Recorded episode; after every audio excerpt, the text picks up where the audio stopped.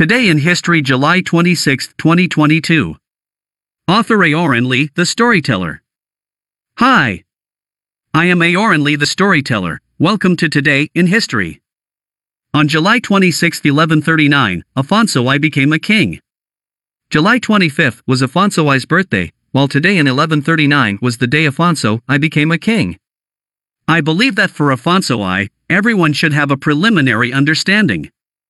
He was the first king of Portugal after independence and one of the longest reigning rulers in Europe. Afonso I, who was now in his infancy, had two major problems to solve his mother Teresa, who wanted to fight for his inheritance, and the Moors outside his domain. Although Teresa's behavior caused many people to be dissatisfied due to her excessive power, the nobles thought of various ways to no avail. In the end, it was Afonso who was clever and resourceful, because he was an adult, so he expelled his mother and her lover as a feudal lord. Afonso had not yet been king at the time. At this time, his mother's ally Alfonso VII, King Leon, was still on the throne, which was also a big trouble. So Afonso and his cousin sent troops to fight and beat Alfonso VI's army to the ground. Alfonso VII never dared to harass Portugal again, and later tried to reconcile with Afonso and recognize his status as king, which was exchanged for a period of stability. Internal worries were solved, and there was an external problem the Moors. The Moors harassed the Portuguese borders for a long time, which made Afonso I worried. When the size of his army reached a certain level, Afonso I led an army to defeat the Moors.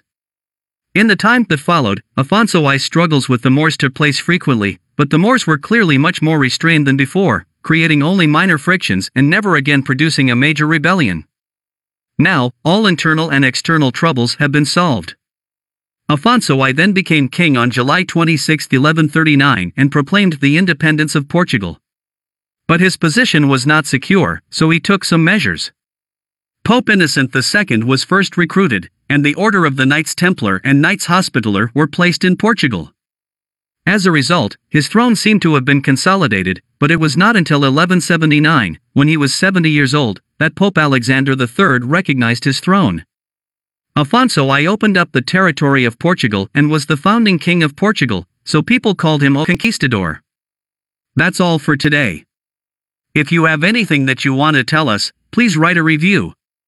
Do you want to know what happened on July 27th in the past? Check our new episode at 0 UTC tomorrow.